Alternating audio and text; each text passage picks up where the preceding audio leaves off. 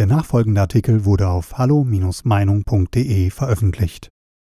EU-Migrationspakt versus Kriegstreiberei von Uwe Kranz im dichtesten Corona-Nebel, vor dem Hintergrund der österlichen Notbremse und garniert von der leider einmaligen Bitte um Verzeihung unserer sonst so eisernen Bundeskanzlerin Dr. Angela Merkel, wurde mal so am Rande der Afghanistan-Auslandseinsatz unserer 1300 Soldatinnen und Soldaten der Bundeswehr für die internationale Mission Resolute Support vom Parlament verlängert, zum x-ten Mal, dieses Mal bis zum 31.01.2022. Das Ziel bleibt gleich, der in der Allianz abgestimmte und geordnete Abzug, sobald die Situation am Hindukusch es erlaubt und unter Wahrung der in den vergangenen zwei Jahrzehnten erreichten bisherigen Erfolge. Wow, das hieße ja nie.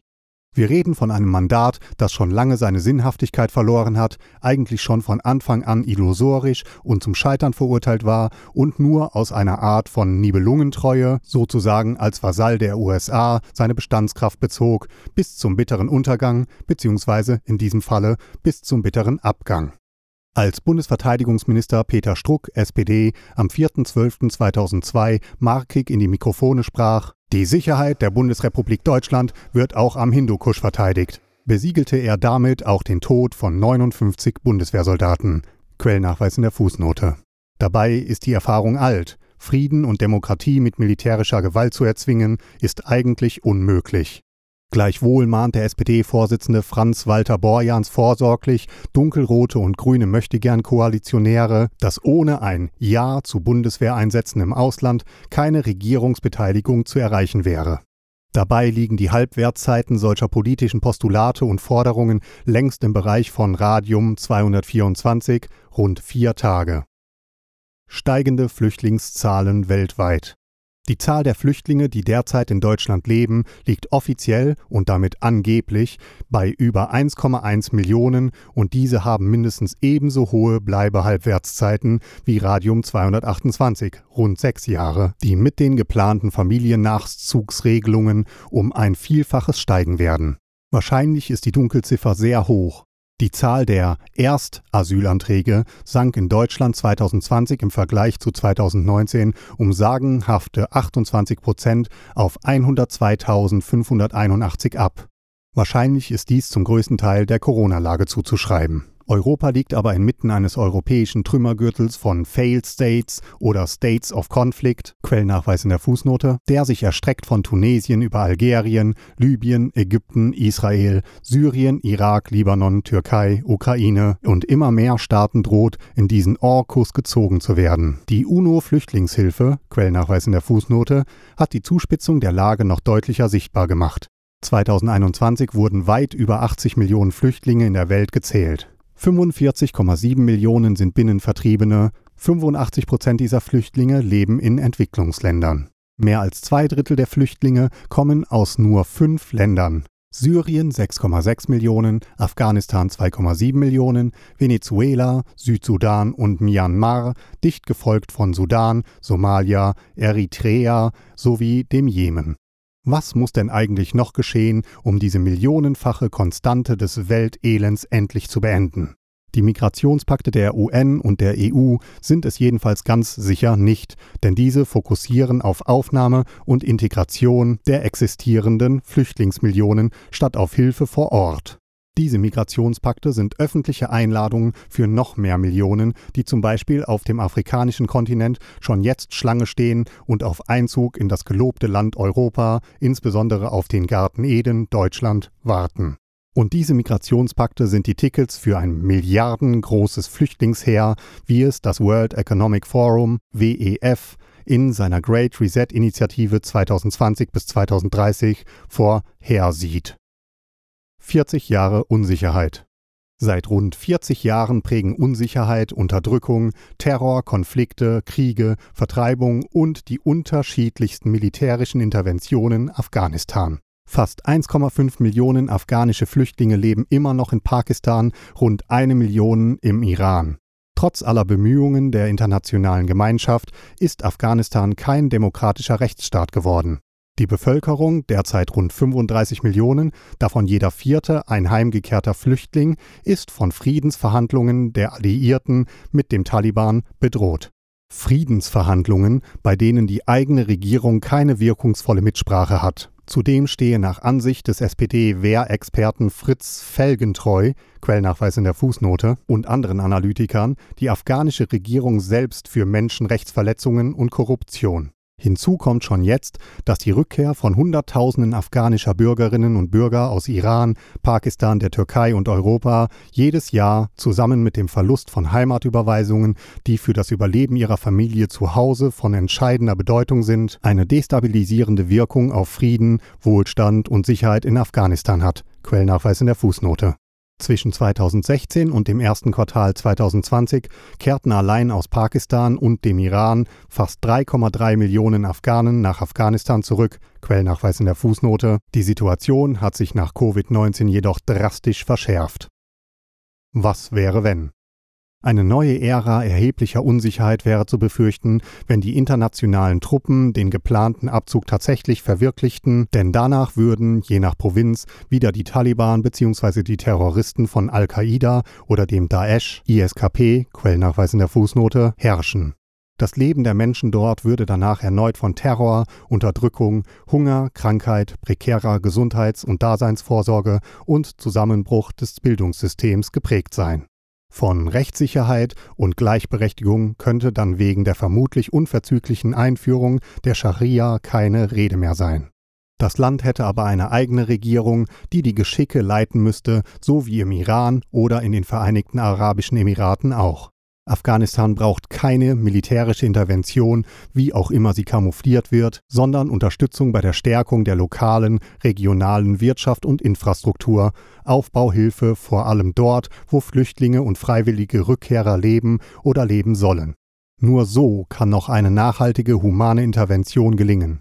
Die fast 16 Milliarden Euro, die Deutschland bislang direkt in den militärischen Afghanistan-Einsatz investierte, sind buchstäblich in den afghanischen Sand gesetzt. Kriegswaffenexporte boomen. Das Gegenteil ist jedoch erschütternde Wirklichkeit. Die globalen Militärausgaben wuchsen 2019 um 3,6 Prozent auf 1.917 Milliarden US-Dollar, circa 1.775 Milliarden Euro. Quellnachweis in der Fußnote. Das sind ca. 230 Euro Militärausgaben pro Kopf der Weltbevölkerung, 7,7 Milliarden. Auch die deutschen Kriegswaffenexporte stiegen und übertrafen 2019 mit 7,95 Milliarden Euro den bisherigen Höchststand aus dem Jahr 2015 bereits am 15. Dezember. Im Vergleich zum Vorjahr bedeutete das also schon vor Jahresende eine Steigerung um 65 Prozent. Quellnachweis in der Fußnote. Genauere und vor allem vollständig transparente Aussagen machte die Bundesregierung nicht. Insbesondere wurden keine Angaben zum Wert der Exporte und zu den meisten Empfängerländern, namentlich zur Türkei, gemacht. Die anfragende Bundestagsabgeordnete Sevim Dakdelen, Linke, nannte dies daher zu Recht feige, nicht akzeptabel und insgesamt ein Armutszeugnis. Heuchelei. Bei derartig heuchlerischer Politik zwischen indirekter Kriegstreiberei und scheinbarer Demokratisierung kann niemand erwarten, dass das Ziel der Allianz, unter Wahrung des Erreichten und in Abstimmung miteinander die Truppen geordnet abzuziehen, je Realität werden kann. Schon gar nicht unter der verräterischen Prämisse, wenn die Situation am Hindukusch es erlaubt. Dieser Formulierung wohnt gewissermaßen eine Ewigkeitsgarantie inne. Die innerafghanischen Friedensverhandlungen sind eine Farce. Das Friedensabkommen zwischen den USA und den islamistischen Taliban vom 29.02.2020 war für den US-Präsidenten Donald Trump nur ein Alibi, ein Feigenblatt, um unter geringstmöglichem Gesichtsverlust die unselige afghanische Bühne, auf die ihn seine Amtsvorgänger zwangen, verlassen und seine Wahlversprechen einhalten zu können. Seine Vertragspartner hatten noch kurz vor der Unterzeichnung des Vertrages und auch danach ungerührt Terroranschläge gleichermaßen auf Afghanen und Amerikaner verübt, obwohl sie vertraglich verpflichtet gewesen wären, zumindest Angriffe auf afghanische Regierungstruppen zu unterlassen. Die afghanische Regierung war an den Friedensverhandlungen gar nicht beteiligt worden. Sie wurde erst im Nachhinein informiert und als Quantité negligible behandelt. Schließlich kontrolliert sie ohnehin nur einen kleinen Teil des Landes. Am meisten litt aber die Zivilbevölkerung. Nach Angaben der afghanischen Menschenrechtskommission AHRC seien noch im Jahr 2020 knapp 3000 Zivilisten bei Kampfhandlungen und Attentaten getötet und rund 5500 verletzt worden. Über die Hälfte gingen auf das Konto der Taliban. Der neue US-Präsident Joe Biden hat es offensichtlich auch nicht eilig. Er wies den alten Sondergesandten für Afghanistan Salmai Khalilzad an, gemeinsam mit dem Taliban-Unterhändler Mullah Baradar die Mission fortzusetzen, als ob nicht schon Mitte 2021 die US-Truppen gemäß Vertragstext abgezogen sein sollten. Homöopathische Streicheleinheiten sind hier nicht von Nutzen. Auf allen Seiten herrscht jedenfalls tiefstes Misstrauen, denn die Taliban wollen unmissverständlich im Namen des Islam eine religiöse Diktatur errichten, in welcher das weltliche Recht dem religiösen untergeordnet sein muss. Damit sind aber alle Verhandlungserfolge und das Friedensabkommen insgesamt gefährdet. Vorwärts in die Vergangenheit.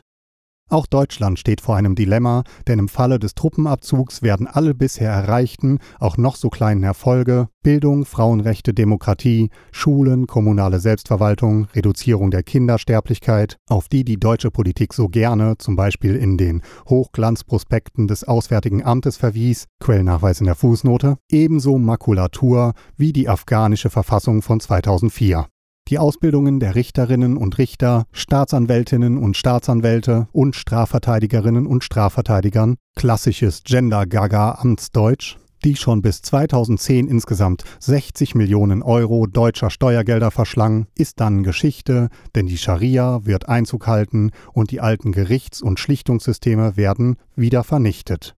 Blutrache, Blutfehde und Ehrenmorde erfahren wieder gesellschaftliche Akzeptanz. Quellnachweis in der Fußnote. Der Aufbau freier und unabhängiger Medien ist ebenfalls dann Geschichte, wenn die mehr als 80 Radio- und 30 Fernsehstationen nur noch Koranverse rezitieren oder zum Gebet rufen. Anfang 2020 besuchten noch 8,8 Millionen Kinder und Jugendliche eine Schule, darunter 3,5 Millionen Mädchen, denen der Zugang zu Schulen künftig versagt werden wird. Jungs müssen dort in Zukunft nur noch den Koran auswendig nachsprechen lernen, Taliban Bildung ist unislamisch und verwestlicht die Menschen. Malalas lebensgefährlicher Einsatz für Frauenrechte und Bildung wird zur winzigen Anekdote der afghanischen Geschichte. Die Mikroerfolge auf dem Gebiet der Drogenbekämpfung werden in sich zusammenfallen. Was aber ansteigen wird, ist die Drogenproduktion, der Drogen- und Menschenhandel und die Zahl der Flüchtlinge, insbesondere derer, die sich einst in den Dienst der ausländischen Aufbauhelfer und der militärischen Allianz stellten. Diese kommen dann zusätzlich zu den über 250.000 Afghaninnen und Afghanen, die schon jetzt in Deutschland leben und seit Jahren nicht zurückgeschickt werden können, obwohl sie dort beim demokratischen und wirtschaftlichen Aufbau oder bei der Friedenssicherung hätten helfen können. Dann aber wird es zwingend notwendig, in Deutschland bislang verweigerte oder zeitlich verschleppte Alphabetisierungs- und Deutschlandkurse anzubieten, eventuell Ausbildungsabschlüsse anzuerkennen bzw. Anpassungs- und Fortbildungskurse einzurichten sowie Arbeits- und Aufenthaltserlaubnisse zu erteilen, um diesen Menschen endlich Gewissheit über ihre Zukunft zu geben. Unsere Soldatinnen und Soldaten sollten wir aber so bald wie möglich heimholen. Wir haben in Afghanistan von Anfang an nichts verloren.